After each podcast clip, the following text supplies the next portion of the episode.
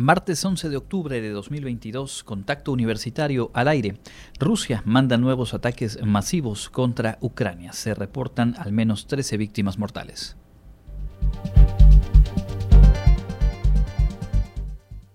Invitan a participar en el seminario de fomento y activación lectora organizado por la UADI. Inicia este jueves 13 de octubre en el Centro Cultural Olimpo.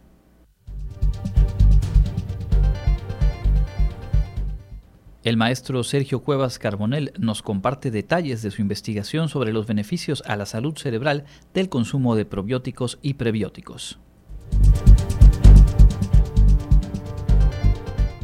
Y con Armando Santos conoceremos más detalles de la exitosa empresa Vinos Kichak, integrada por egresados de nuestra universidad. Con esta y más información, arrancamos Contacto Universitario.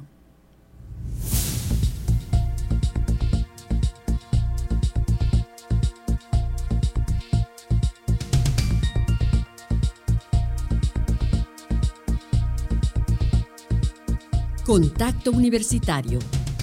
Nuestro punto de encuentro con la información.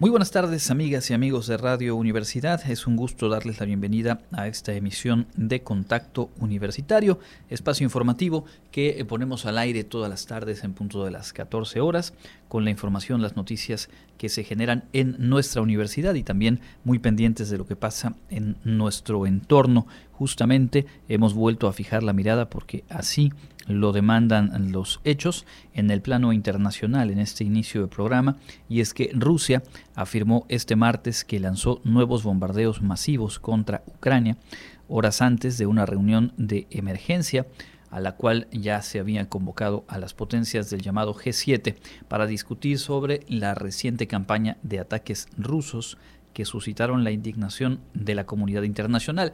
Como comentábamos ayer aquí, el sábado se registró una explosión o una serie de explosiones muy fuertes en el puente que conecta eh, Crimea con territorio ruso y que se adjudica obviamente a la defensa eh, de Ucrania.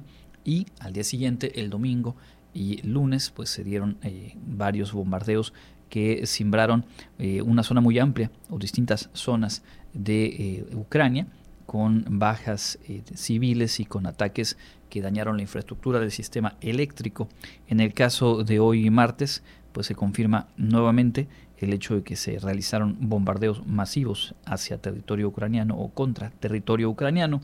Las autoridades de la región de Leópolis, en el oeste, indicaron que al menos tres misiles rusos impactaron la infraestructura de energía eléctrica y el alcalde de la capital afirmó que alrededor de un tercio de la ciudad se quedó sin electricidad.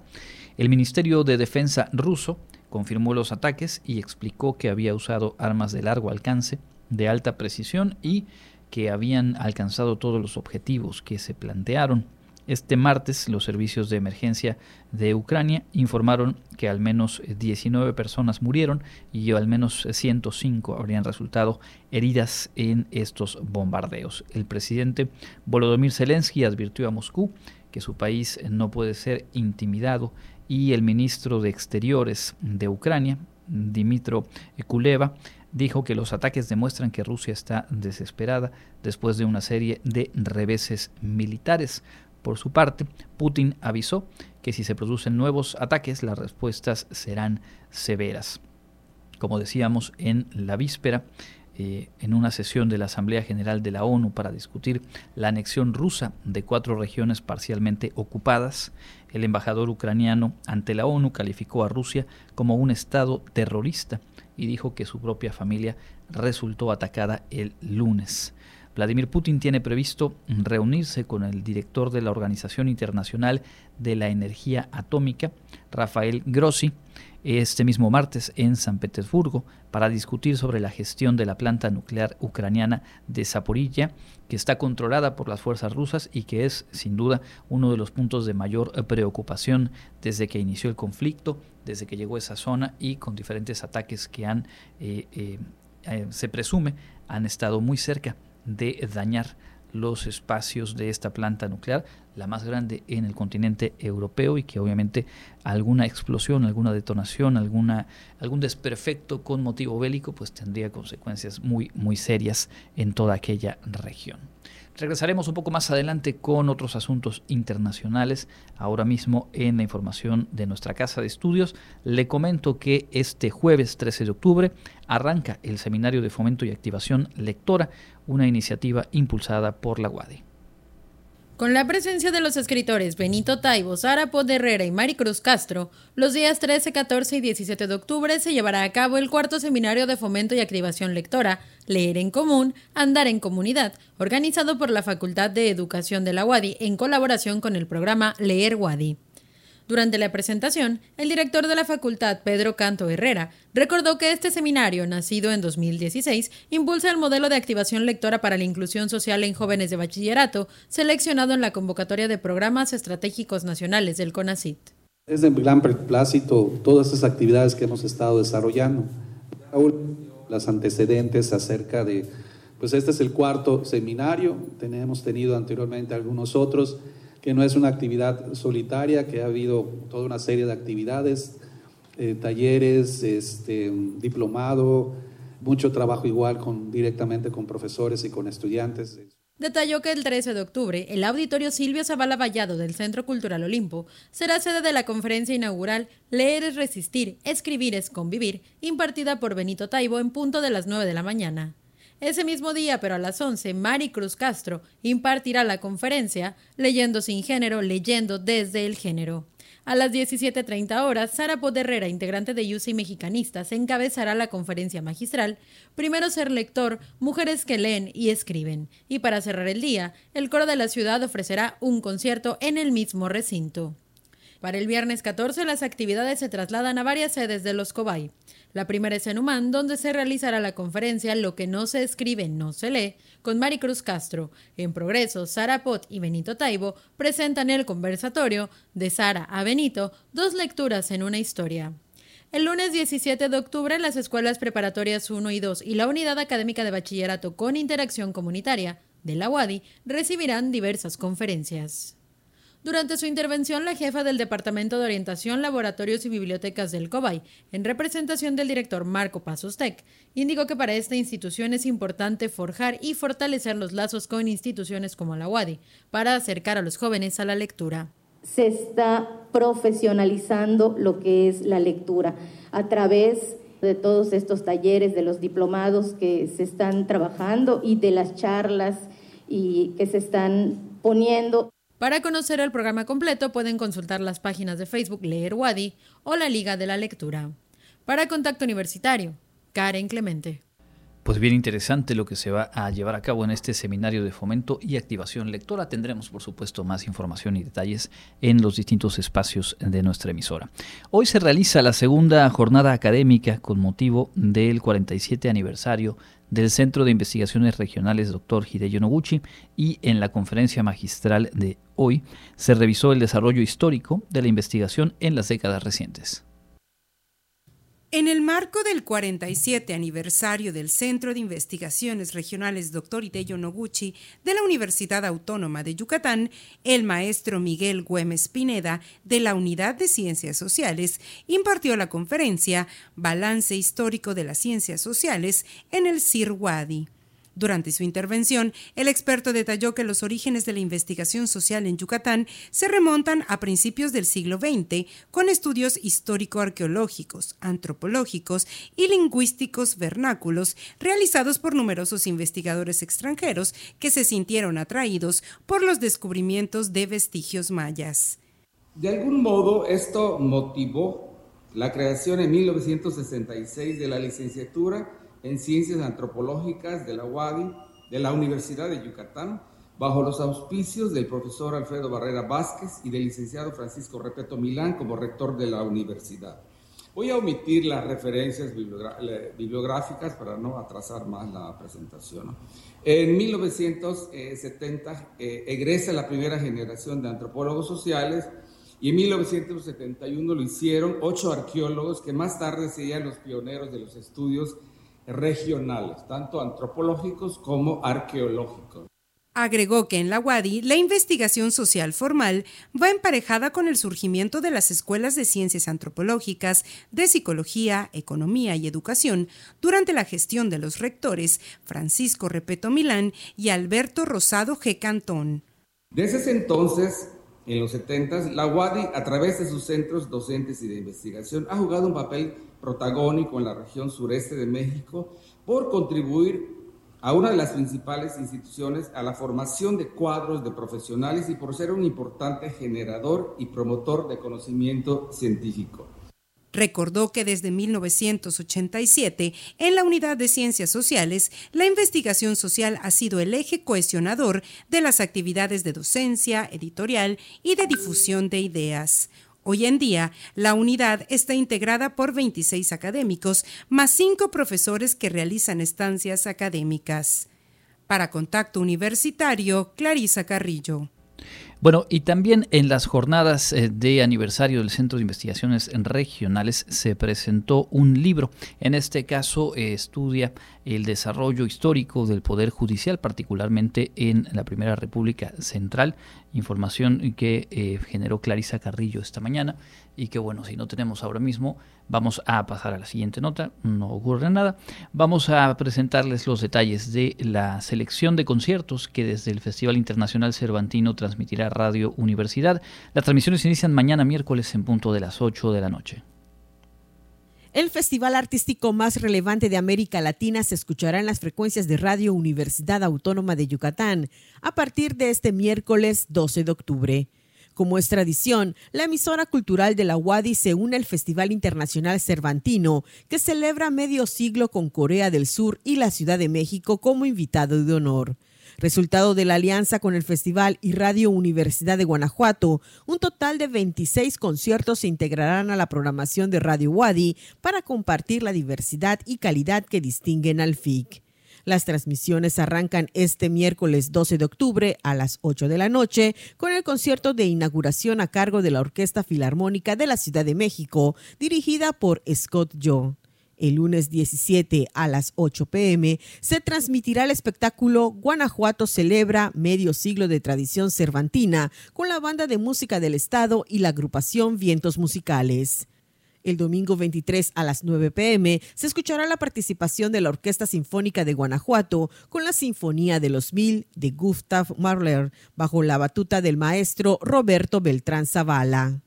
El resto de los conciertos que se transmitirán en la emisora universitaria incluyen agrupaciones e intérpretes como Francisca Valenzuela de Chile, Daka Braca de Ucrania, Sumijo Corea, Naisha Perú y Patricia Bastos de Brasil. En esta edición del FIC, el concierto de clausura será a cargo de la banda de rock mexicano Caifanes. Podrá escucharse en las frecuencias universitarias en directo el domingo 30 de octubre a las 8 de la noche. Las 31 transmisiones del Festival Cervantino podrán sintonizarse en las frecuencias 103.9 FM, 1120 AM en Mérida, 94.5 FM en Tizimín y en la página www.wadi.mx-radio universidad. Para conocer el resto de días y horarios de transmisiones, te invitamos a seguir Radio Universidad Wadi en Facebook e Instagram. Para contacto universitario, Elena Pasos. Ahí está la invitación, por supuesto, es eh, motivo de orgullo poder compartirles el Festival Internacional Cervantino, como se ha vuelto ya tradición a través de las frecuencias de Radio Universidad y que mejor que ahora en su, su aniversario número 50. Importantísimo festival el que se lleva a cabo allá en Guanajuato. Ya tenemos lista la nota que les había comentado hace un momento, la presentación de este libro que estudia el Poder Judicial en la Primera República Central. Continuando con las actividades que forman parte de las jornadas académicas por el 47 aniversario del Centro de Investigaciones Regionales Dr. Hideyo Noguchi de la UADI, este martes se llevó a cabo la presentación del libro El Poder Judicial en México durante la Primera República Central, un guardián para los derechos, del autor Emanuel Heredia González. Durante el evento se detalló que este libro estudia un proceso fundamental de la historia de México durante el siglo XIX, el intento por convertir al Poder Judicial en el guardián de los derechos individuales. En 1821 nació el joven Estado-Nación mexicano, que en 1824 se decanta por el liberalismo y la República Federal. La Constitución mexicana, al igual que la de Cádiz, supuestamente debería de proteger eh, las garantías individuales de seguridad, libertad e y propiedad o prosperidad y proteger eh, a los ciudadanos contra la tiranía. Es decir, que los poderes eh, ejecutivo, legislativo y judicial en el cual se dividía el poder, la soberanía del Estado, no deberían reunirse nunca más en una sola persona o en un solo organismo. Apuntaron que durante la Primera República Federal Mexicana, una vez esfumado el optimismo inicial tras la independencia, la disputa entre las facciones políticas a nivel nacional reveló un grave problema la inexistencia de instrumentos jurídicos efectivos a los cuales pudieran recurrir los habitantes cuando sus derechos eran vulnerados por disposiciones ilegales, inconstitucionales o anticonstitucionales. Como planteaba uno de los políticos más relevantes de la época, aunque los derechos estaban reconocidos constitucionalmente, no existían garantías para su cumplimiento en la práctica, garantías que eran lo más esencial e interesante para el ciudadano, a quien nada le importan promesas sino seguridades, nada de palabras sino hechos y realidades, detallaron.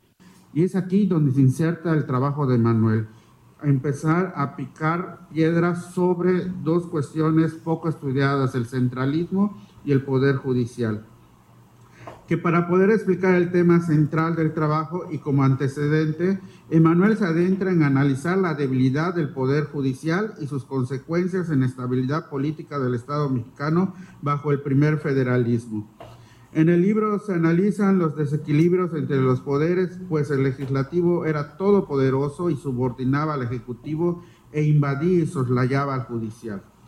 Para Contacto Universitario, Clarisa Carrillo. Interesante siempre este tipo de recuentos históricos, sobre todo vistos a la luz del contexto actual, esto último que mencionaba el investigador, de cómo un poder legislativo controlaba al, al Ejecutivo, y pensar en los debates, en los señalamientos, en las críticas que se realizan actualmente y que van pues básicamente en sentido opuesto, ¿no? Un poder ejecutivo que ha extendido al máximo eh, pues el alcance de su poder en el terreno político y en la administración pública. Bueno, vamos a cerrar este bloque de información universitaria con la nota que Jensi Martínez nos preparó ah, en una de las actividades de aniversario de la Facultad de Contaduría y Administración, una conferencia en torno al apoyo y a la importancia de dar apoyo a proyectos estudiantiles. En el marco de los festejos por el 60 aniversario de la Facultad de Contaduría y Administración de la UADI, se llevó a cabo la conferencia La importancia del respaldo a proyectos estudiantiles viables por parte de sus universidades, con la visión de Jessica Monserrat Barrera Márquez, quien es egresada de la UADI y su emprendimiento tiene un enfoque en el cuidado facial llamado Nerea México y además, Karina Chimpot, egresada de la facultad, y su emprendimiento tiene un enfoque en la diversificación de productos con base en la miel llamado la ACAP. Durante la conferencia, las jóvenes emprendedoras coincidieron en que la Facultad de Contaduría y Administración, a través de la incubadora, apoya a estudiantes con ganas de emprender. Si alguien en algún momento está como que deseoso, tiene como que esa curiosidad de entrar en la materia, les prometo que es la mejor decisión. Sí es muy cansado, sí requiere de mucho rigor, mucho de ser autogestivo, pero vale totalmente la pena. Y todos los proyectos que, que fuimos, o sea, les podemos decir que sí fue cansado, pero te deja una huella que es incomparable y una experiencia que te hace eh, pues ser mejor ya cuando sales, ¿no? Como que ya tienes otra forma de ver las cosas, de hacer las cosas, eres más profesional. Por su parte, el responsable de la coordinación de emprendedores, Marvi Gerves Irigoyen, señaló que la facultad cuenta con un espacio exclusivamente para que estudiantes de ese plantel reciban asesorías en sus iniciativas o modelos de proyectos emprendedores. Agregó que todos los interesados son atendidos por un equipo calificado en temas de consultoría con el fin de tener emprendimientos más sólidos y seguros, evitando así futuras complicaciones. Las personas interesadas pueden enviar un correo electrónico con el servicio que requieran a marvi.yerves.correo.wadi.mx para agendar una cita presencial. Estos dos emprendimientos, más otros seis de la Facultad de Contaduría y Administración, estarán presentes en la Expo Feria del Comercio del 13 al 16 de octubre en el Centro de Convenciones Siglo XXI. Para Contacto Universitario, Jensi Martínez. Estamos en el espacio de entrevista en contacto universitario y hoy nos da mucho gusto recibir al maestro en investigación en salud, Sergio Cuevas Carbonel. Él estudia el doctorado en el Laboratorio de Neurofisiología en el Centro de Investigaciones Regionales Dr. Hideo Noguchi y participó hoy justo en las jornadas académicas con motivo del 47 aniversario de nuestro centro de investigaciones en la mesa panel Efecto neuroprotector de sustancias bioactivas presentes en los alimentos compartiendo eh, su trabajo en torno a los beneficios del consumo de probióticos y prebióticos en la salud cerebral, justo el tema del que vamos a platicar. Bienvenido maestro y gracias por acompañarnos. Hola, ¿qué tal? Buenos días, muchas gracias. Bueno, pues empecemos desde, desde lo básico. Eh, ¿Qué son los probióticos y los prebióticos? Claro, mira, eh, los probióticos son microorganismos que se encuentran vivos, están en los alimentos, usualmente alimentos que son fermentados. Estos probióticos son bacterias, también levaduras y son comensales, ¿verdad? Están en parte de estos alimentos y al momento de ingerirlos son capaces de sobrevivir el tránsito a través de nuestro, tracto gastrointestinal, llegan a nuestro intestino donde se encuentran en su mayoría y colonizan, se reproducen. Estos probióticos, a diferencia de otros microorganismos, tienen beneficios o aportan beneficios a la salud, seguro los estaremos comentando más adelante. Y eh, respecto a los prebióticos, los prebióticos son elementos no digeribles, pero que cuando se consumen eh, no son digeribles por nosotros, pero al consumirnos eh, facilitan la proliferación, el crecimiento de los probióticos. Digamos, los probióticos son los microorganismos vivos y el prebiótico es como el alimento, ¿no? la comidita de estos, de estos probióticos. Ahora bien, justo, eh, ¿qué beneficios tiene su consumo? Perfecto. Hay muchísimos beneficios ya reportados. La mayoría han sido investigados a nivel del tracto gastrointestinal para enfermedades inflamatorias como el síndrome de colon irritable pero la tendencia, digamos, de punta en investigación, lo que estamos haciendo en la universidad, es precisamente sobre la salud cerebral, ¿verdad? Se ha asociado el consumo de algunos tipos de probióticos, porque hay muchísimos, ¿sí? Eh, a la reducción del estrés, de la ansiedad, por ejemplo. Esto pues correlacionado con la disminución de algunas hormonas como el cortisol, una de las principales que se eleva cuando estamos estresados, ¿verdad? Em, además, se ha relacionado con la depresión, el trastorno depresivo. A saber, eh, la mayor parte de estos probióticos, bueno, se convierten en, la parte, en nuestra microbiota, como mencionamos en la, en la sesión, y esta microbiota, pues, puede proporcionarnos serotonina, nos puede producir serotonina a nivel intestinal. Se estima que cerca del 90% de la serotonina se produce en el intestino, ¿verdad? Y una de las enfermedades relacionadas precisamente por una deficiencia de serotonina es la depresión. Entonces, eh, es, una, es una, digamos, propuesta interesante, ¿no? Que se ha manejado con resultados muy diversos, pero que se ha manejado en múltiples unidades de investigación, que esta, estos probióticos pueden reducir la depresión Además, y lo que estamos haciendo nosotros es investigarla, pero eh, ligado sus efectos a las enfermedades neurodegenerativas. Tenemos una línea de investigación sobre enfermedad de Parkinson y los resultados han sido bastante prometedores, ¿no? En modelos animales, claro, preclínicos, el consumo de probióticos ha reducido la denervación dopaminérgica, la pérdida de neuronas que producen dopamina, que es la, el principal marcador patológico ¿no? en la enfermedad de Parkinson. Es decir, que a partir de, de lo que comemos, siempre y cuando tenga estos probióticos, prebióticos, eh, podemos eh, atacar, digamos, este tipo de dolencias, darle mejores condiciones a, nuestro sistema nervioso y, e inclusive eh, incidir en, la presencia de enfermedades que no son mucho más comunes o cercanas como, como la propia depresión. En el caso de, su trabajo de investigación ahora en el doctorado, eh, ¿cuáles son los objetivos? En, ¿En qué línea se encamina seguramente de algo que ya nos comentó? Podemos ampliar un poco. Claro, precisamente estamos queriendo probar si el consumo de probióticos y esto eh, acompañado de algunos antioxidantes como las antocianinas, eso es ponencia de otro, de otro colega, pero precisamente estamos queriendo ver si se dan en conjunto, tienen un efecto sinérgico, porque hay beneficios reportados en el sistema nervioso para ambos, tanto para los polifenoles, antocianinas, antioxidantes, como para los mismos probióticos. Y las tendencias sugieren que los probióticos aumentan la biodisponibilidad de estos antioxidantes. Es decir, de manera sinérgica tienen un efecto más potente y la protección es más efectiva.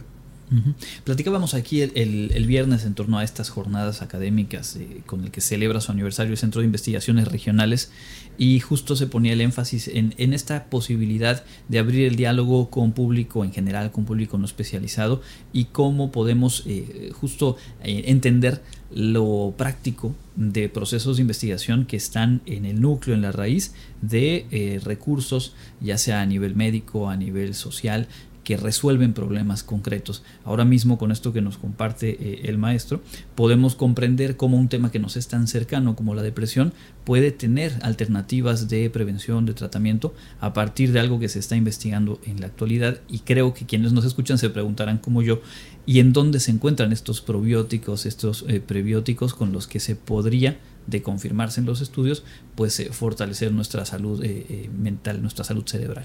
Claro, estos probióticos suelen estar principalmente en alimentos fermentados. Hay algo que es muy importante señalar, nuestra cultura no está habituada a consumir alimentos fermentados, más allá de que el yogur y a veces el yogur comercial. Desafortunadamente el yogur comercial no tiene las especies necesarias, no tiene suficientes probióticos, muchas veces para facilitar su tiempo de almacenamiento. El yogur pues ya viene con una cantidad muy baja o inactiva de probióticos. De lo contrario, pues siguen fermentando, por ejemplo, y el yogur nos queda muy ácido, ¿no? Pero para que eso pase en un yogur comercial es muy tardado. Eh, idealmente estos productos deben consumirse vivos, son productos vivos que se logran precisamente por la fermentación o por el crecimiento de estas bacterias. Eh, en nuestra cultura no es muy común, pero por ejemplo la col, la col ácida, el sauerkraut, es muy rica en probióticos. El yogurt quizás el mejor o la mejor versión más sana de yogurt que podemos consumir es el kefir o estos búlgaros, por ejemplo, ¿no? Todos creo que los conocemos, son estos bichitos ¿no? blanquitos que nos ayudan a fermentar eh, la leche. Entonces, eh, esos son dos, dos, de los alimentos con muchos probióticos, ¿verdad?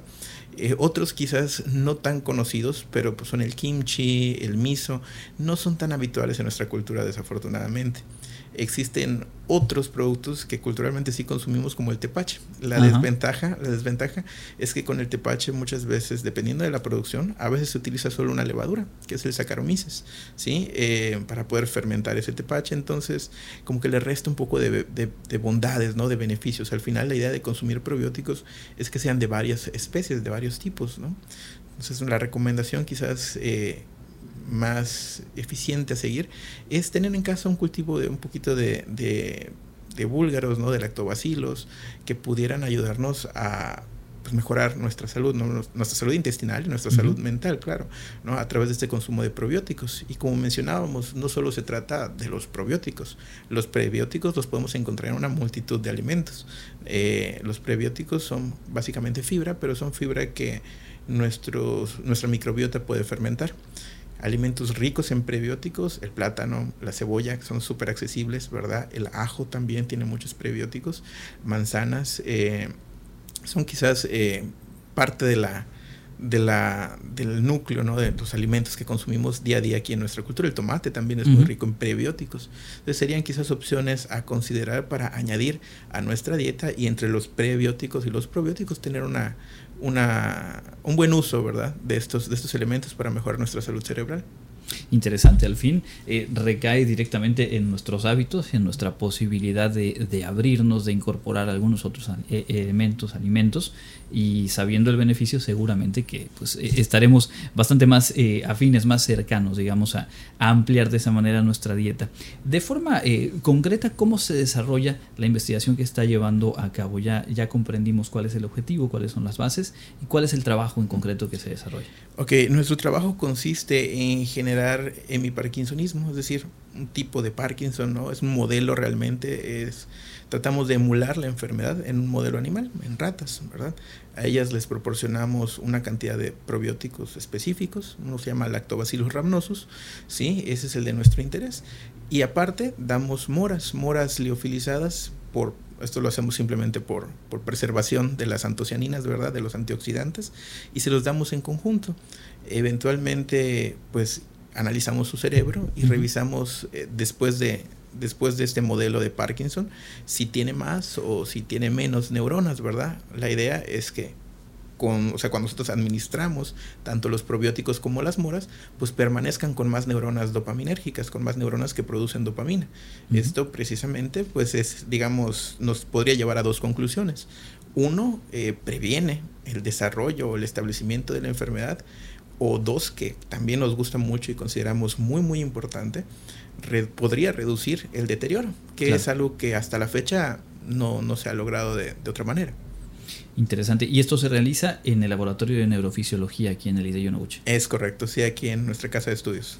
Ahora bien, eh, considerando, y, pues así lo deseamos, ¿no? que se confirmen eh, estas eh, hipótesis, esta línea de trabajo, eh, en términos generales, ¿cuánto podría tardar, digamos, el proceso desde la investigación que ustedes desarrollan hasta que este tipo de información circule, se vuelva, digamos, útil directamente en la atención, en el tratamiento de pacientes con Parkinson?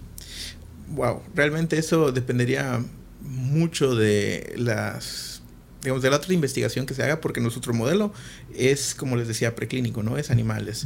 Brincar a humanos mm, con algo tan inocuo como los probióticos no es un problema verdad pero se requiere investigación que respalde su uso y sobre todo porque pues no buscamos causar una incomodidad ¿verdad? En los pacientes. A la fecha hay estudios clínicos que se hacen con probióticos, se han publicado, estamos haciendo una revisión sistemática, se están haciendo, se están incluyendo ya varios artículos con probióticos en pacientes con enfermedad de Parkinson, pero están tratando de valorar principalmente los síntomas gastrointestinales. No se van precisamente a nada, nada de la progresión de la enfermedad. Sí, estamos en un estado muy eh, temprano para ese tipo de cosas, pero los resultados han sido prometedores, reduciendo los síndromes gastrointestinales y en algunos casos por ahí se menciona eh, una reducción ¿verdad? de las alteraciones motoras, lo cual es prometedor.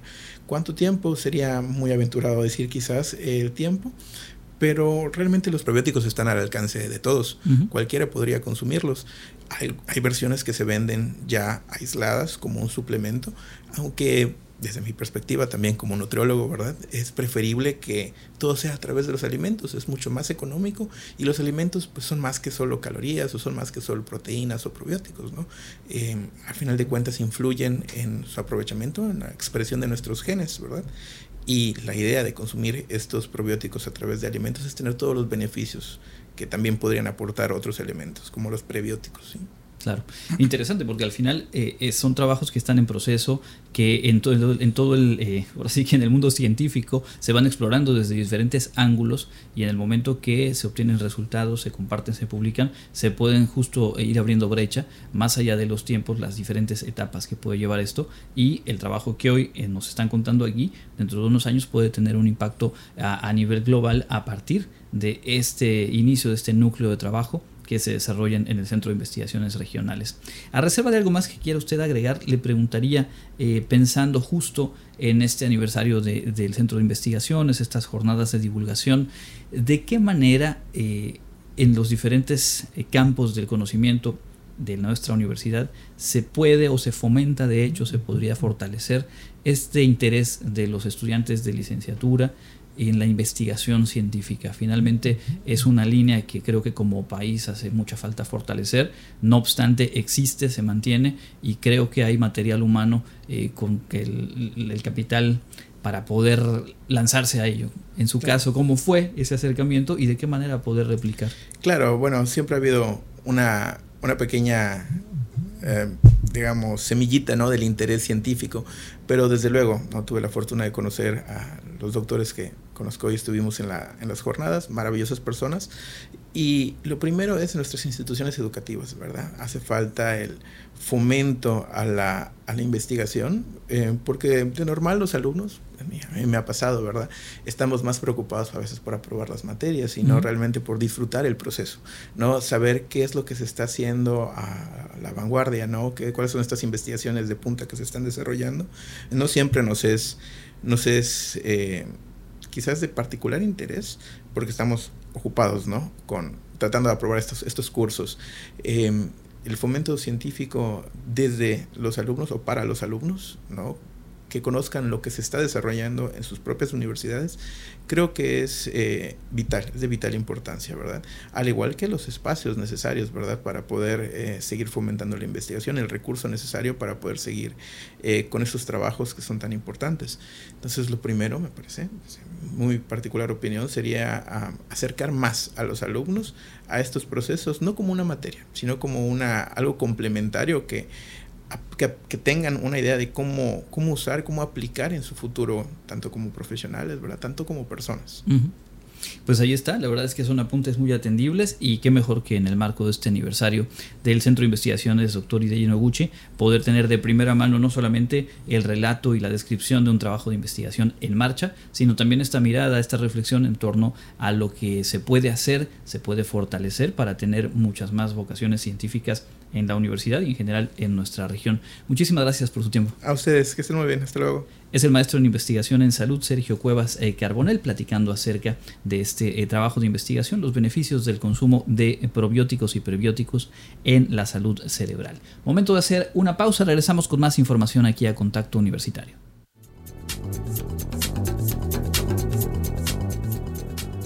El Comité Institucional para la Atención de Fenómenos Meteorológicos Extremos de la UADI informa que este martes 11 de octubre tenemos clima caluroso con cielo mayormente nublado y potencial de lluvias. La máxima temperatura estará en 35 grados Celsius y la mínima será de 22 grados en el amanecer de mañana miércoles. En la ciudad de Mérida, centro y oeste, la máxima temperatura será de 34 grados y la mínima de 23. En la costa se esperan temperaturas máximas de 31 grados y mínimas de 24, con cielo medio nublado. En el sur y sureste del estado la temperatura más alta será de 33 grados y las mínimas de 23. El cielo estará medio nublado y con lluvias. En el este y noreste de Yucatán tendrán como máximo 34 grados y una temperatura mínima de 22. Para Contacto Universitario, Elena Pasos.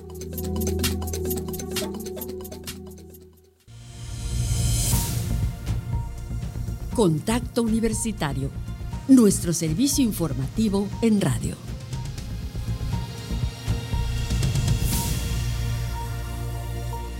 Estamos de vuelta en contacto universitario en esta emisión del 11 de octubre. Gracias por su sintonía. En esta segunda mitad vamos a tener un poco más de la información internacional. También, por supuesto, revisaremos asuntos locales y vamos a iniciar una sección que tendremos cada dos semanas para conocer distintos proyectos, iniciativas de estudiantes o egresadas, egresados de nuestra universidad. Eh, con ello vamos a contar con la colaboración de Armando Santos Góngora, que es estudiante de comunicación social de nuestra universidad y que realiza aquí en el departamento de prensa sus prácticas profesionales. Un poquito más adelante vamos a platicar con él acerca de un emprendimiento muy interesante, muy exitoso y desarrollado por egresados de nuestra universidad. Antes de ello le comento que el Fondo Monetario Internacional mantuvo en 1.2% el pronóstico de crecimiento económico para México el próximo año. En 2023, el Fondo Monetario Internacional pronostica que México crecerá un 1.2%. Obviamente es muy, muy bajo.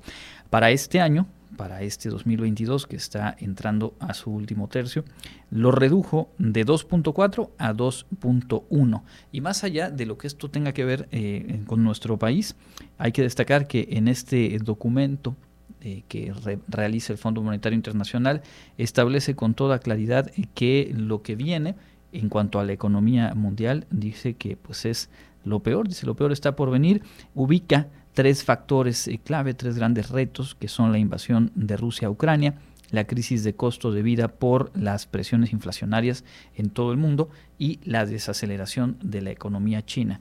Con esos tres ingredientes, dice el Fondo Monetario Internacional, pues la economía mundial se enfrenta a retos y a un eh, panorama para el próximo año en eh, pues un crecimiento, una desaceleración generalizada, eh, mucho, mucho más grave que lo que se vio en años recientes el perfil de crecimiento más bajo desde 2001. Por ejemplo, para Estados Unidos habla de un crecimiento del 1%, para Alemania un decrecimiento del menos 0.3% o para la economía de Francia también un crecimiento apenas del 0.7%. Así que complicado el panorama para el fin de este 2022 y para lo que viene en el 2023 en materia económica. Vamos a escuchar la información local más relevante de esta tarde.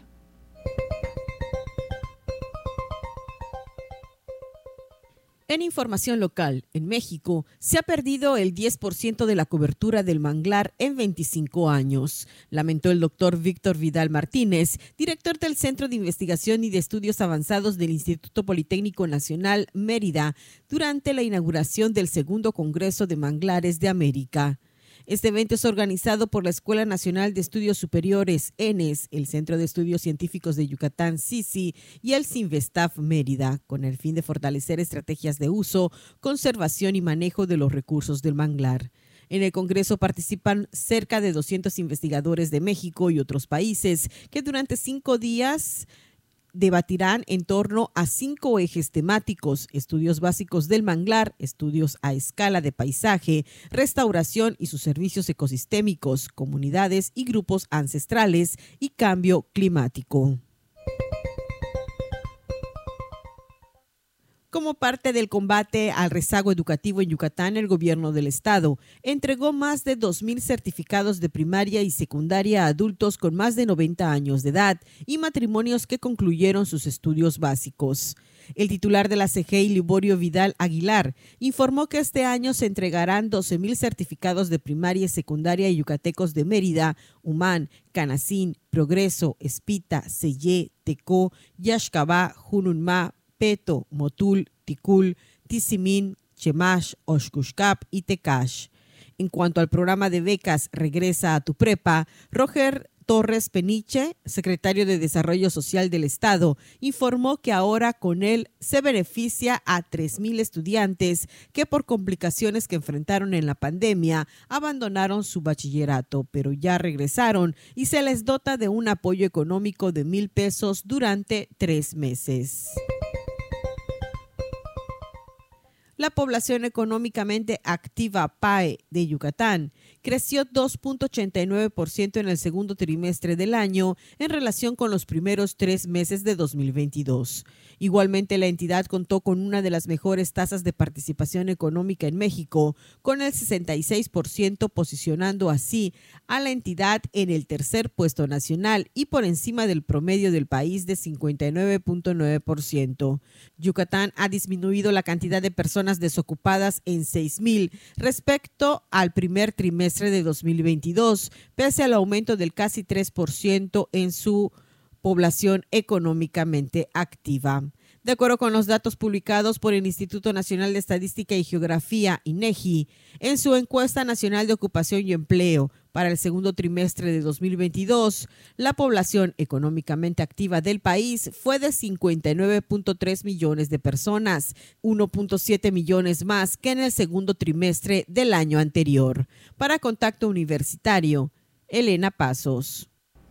Ahí está la información local. Un poco más adelante tendremos también el bloque de información internacional. Ahora mismo, como les decía hace un momento, vamos a iniciar con esta sección que la verdad nos interesa mucho poder integrar al eh, menú informativo de contacto universitario porque eh, queremos centrar la atención en diferentes proyectos, empresas, iniciativas de estudiantes o egresadas, egresados de la UADI, que tienen obviamente eh, proyectos valiosos y que ahora mismo vamos a poder compartir con ustedes. Y en esa labor se ha incorporado para ayudarnos Armando Santos Góngora. Él es estudiante de comunicación social de la Facultad de Ciencias Antropológicas y en su periodo de prácticas profesionales pues se integra al departamento de prensa aquí en la UADI y nos apoya con esta sección. Antes que nada, muchas gracias, bienvenido Armando y cuéntanos cuál es el primer proyecto del que nos vas a contar. Bueno, pues hoy los de la pasión de estudiantes de ingeniería hacia la fermentación y la investigación. Junto con la flor de Jamaica se dieron cuenta que se podían crear vinos novedosos con base de frutas de la región. Este, vinos Kichak son ganadores del Premio Estatal de Juventud 2022 en la categoría de actividades productivas. Sí, me acuerdo que por ahí en el mes de agosto platicamos aquí de que tres de los premios estatales de juventud en tres categorías fueron hacia eh, proyectos donde hay participación de estudiantes o egresados WADI y uno de ellos justamente eh, Vinos Kichak, una empresa que entiendo está integrada justo por eh, egresados ya de la WADI. Cuéntanos. Sí, está conformado por cuatro socios egresados de la carrera de Ingeniería Bioquímica e Ingeniería Química Industrial de la UADI. Tenemos como director general a José Cocom, el vicepresidente Marcos May, el gerente de mejora continua Luis Enrique Ponce y el gerente de recursos humanos Carlos Canul.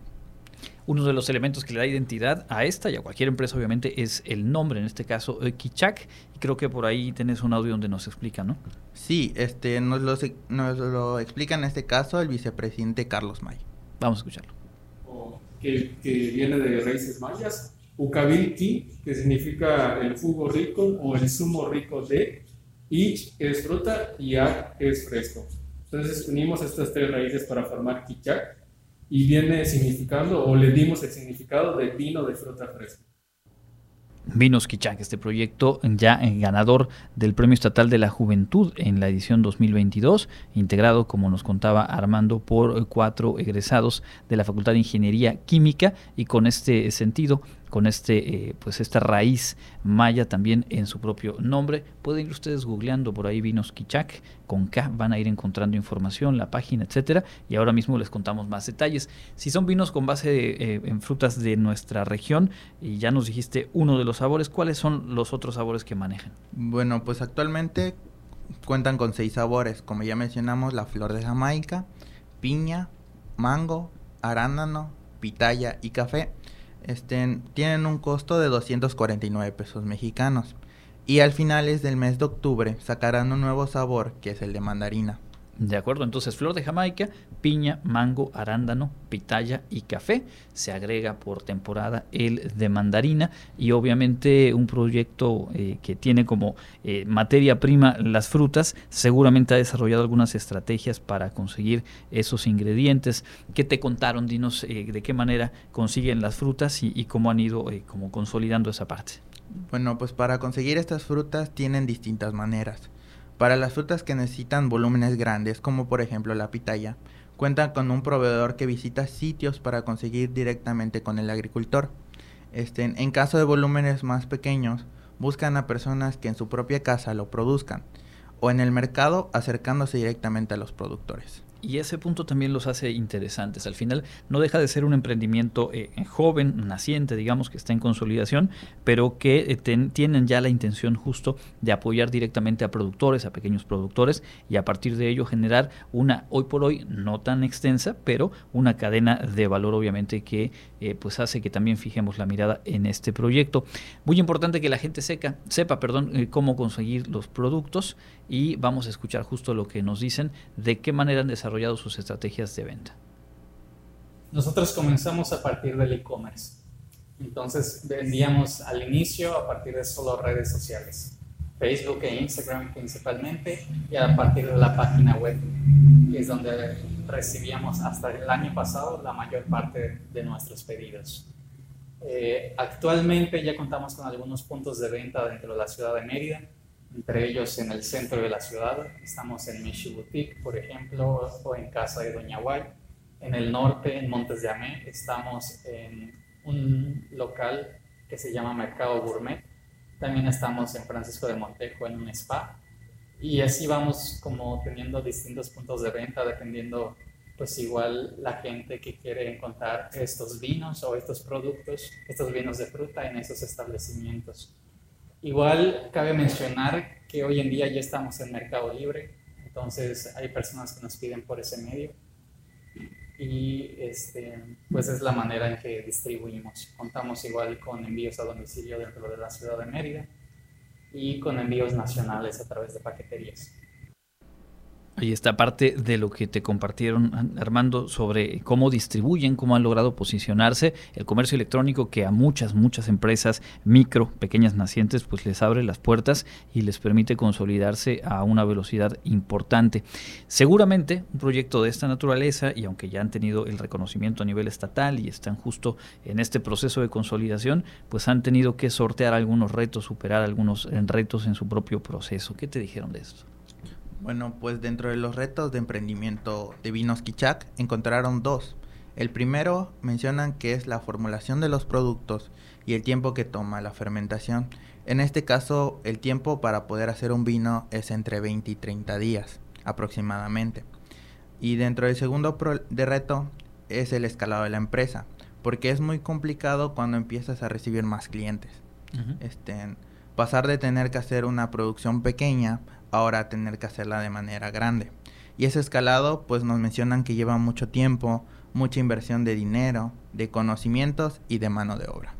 Al final creo que quienes nos escuchan han hecho algún emprendimiento, lo saben, conforme empieza a caminar y a crecer la clientela, a conocerse el producto que se maneja, pues viene el reto justamente de adecuarse, de crecer junto con la demanda y no por ello perder el balance y el equilibrio te dijeron algo más acerca de qué proyectan hacia futuro, ¿no? Sí, nos mencionan sobre sus metas a futuro que tiene Vinos Kichak. Vamos a escucharlo. Ahorita estamos intentando conseguir más que nada el marbete, que nos permitiría abrirnos más puertas, ¿no? E incluir en el producto en restaurantes, en cadenas hoteleras. Entonces, es lo que, lo que tenemos planeado, planificado, y ir creciendo la empresa, ¿no? Para poder este, otorgar empleos. Ahí está entonces. Y obviamente quienes nos escuchan, al igual que yo, nos preguntamos eh, qué es el marbete, a qué hace referencia este término que mencionan como una de sus principales metas a futuro.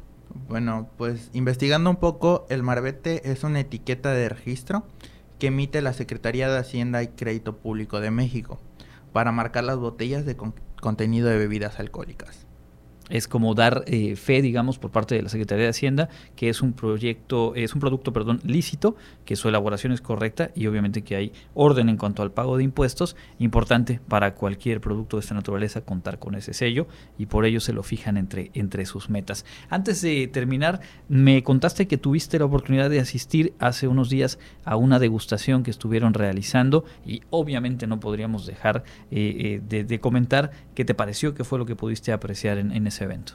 Bueno, sí, Vinos Kichak en este caso, este, a finales del mes de septiembre y principios del mes de octubre, estuvieron en un evento en el cual estuvieron dando mixología y vendiendo sus vinos. Este, pues, como te mencionaste, tuve la oportunidad de ir y de probar sus vinos, que realmente son muy ricos. Si tienen la oportunidad de probarlos, sin duda tienen que Armando Santos lo recomienda. Sí. este, y pues en su mesa se pudo ver como hablamos al principio del programa, este, este premio, este reconocimiento que le dan por haber ganado este, el premio de la juventud 2022. Y también pudimos ver como estos tipos de instrumentos que se utilizan para hacer los cócteles con sus mismos vinos. Y pues, sin duda, pues este, pues tiene un futuro grande esta, esta empresa y es impresionante han conseguido y aprendido muchas cosas a lo largo de ya casi dos años que tienen desde su creación y pues que sin duda seguirán creciendo con este producto tan innovador. Pues sí, la verdad es que en dos años no solamente se ha consolidado, se han ganado un lugar, digamos, poco a poco en el mercado, sino que han tenido ya este reconocimiento, este premio estatal de juventud. Revisaba su página que también por ahí el distintivo hecho en Yucatán y algunos otros que al final de cuentas para cualquier empresa y más para una microempresa en, en consolidación, pues eh, son puntos de, de, agarre muy, muy relevantes. ¿Cómo podemos seguirlos? ¿Cómo entrar en contacto con Vinos Quichac?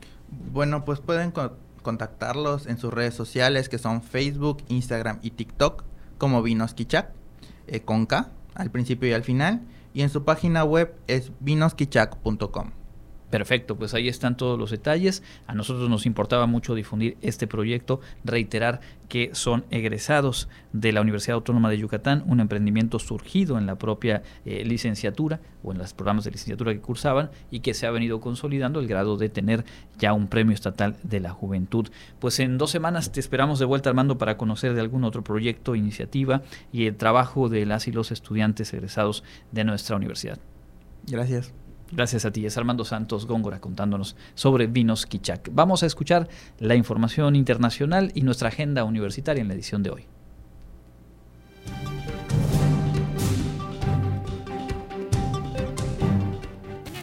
Internacional, el presidente ucraniano Volodymyr Zelensky insistió ante el G7 en que Vladimir Putin tiene aún medios para intensificar su ofensiva y pidió este martes a sus homólogos que integran este grupo que ayuden a crear un escudo aéreo para detener los ataques rusos que sufre su país y que se han multiplicado desde el lunes. El presidente ucraniano acusó a Rusia de querer arrastrar a Bielorrusia al conflicto y reclamó una misión de observación internacional en la frontera entre Ucrania y Bielorrusia para vigilar la situación de la seguridad.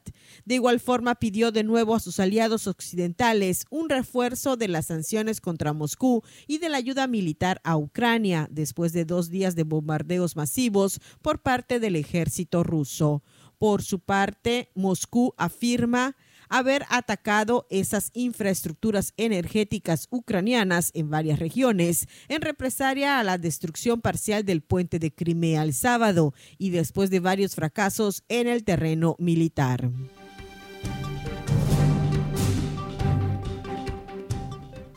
El rey Carlos III del Reino Unido será coronado el sábado 6 de mayo de 2023 en una ceremonia solemne en la abadía de Westminster de Londres junto a la reina consorte Camila, anunció este martes el Palacio de Buckingham.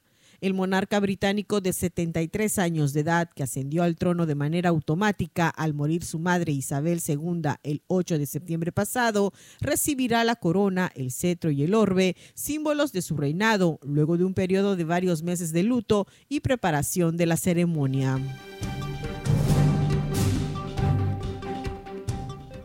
Rusia clasificó oficialmente al gigante estadounidense Meta, casa matriz de Facebook e Instagram, como una organización terrorista y extremista, lo que allana el camino para la apertura de pleitos judiciales contra sus usuarios. Meta fue incluida en la lista de organizaciones terroristas y extremistas del Servicio Ruso de Vigilancia Financiera, constató el martes AFP en el portal de ese organismo gubernamental.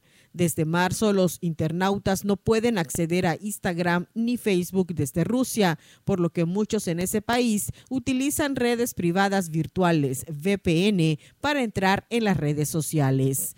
Instagram es muy popular en Rusia y suele ser una plataforma clave para la publicidad y las ventas. Miles de millones de personas utilizan las aplicaciones de Meta en todo el mundo. La decisión del organismo ruso coloca a la empresa estadounidense al mismo nivel que grupos de extrema derecha nacionalistas, organizaciones terroristas extranjeras y grupos opositores de Rusia. Para Contacto Universitario, Elena.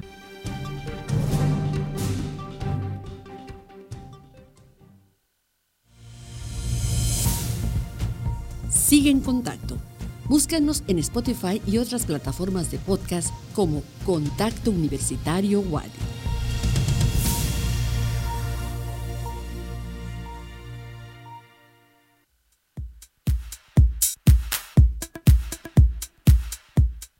Amigos, ya estamos listos con la información de la agenda universitaria.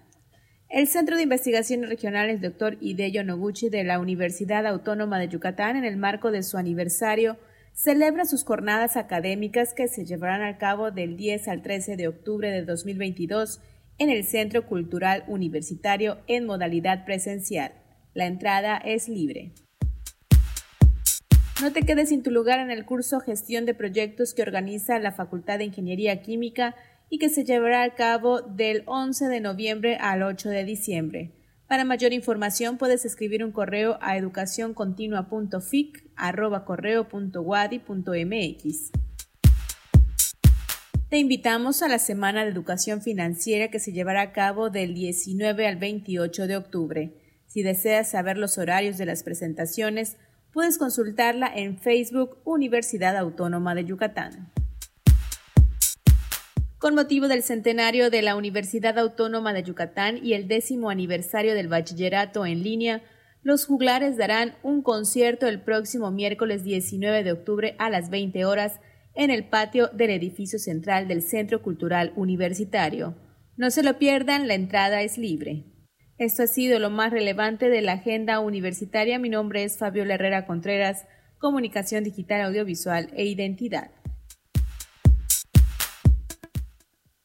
Momento de despedir esta emisión de Contacto Universitario. Lo hacemos, por supuesto, agradeciendo su sintonía, invitándole a mantenernos en contacto a través de las plataformas de podcast y a escucharnos en las frecuencias de Radio Universidad. Mi nombre es Andrés Tinoco, que tenga una excelente tarde y nos escuchamos la próxima. Contacto Universitario, nuestro punto de encuentro con la información una producción de la Coordinación de Comunicación Institucional de la Universidad Autónoma de Yucatán.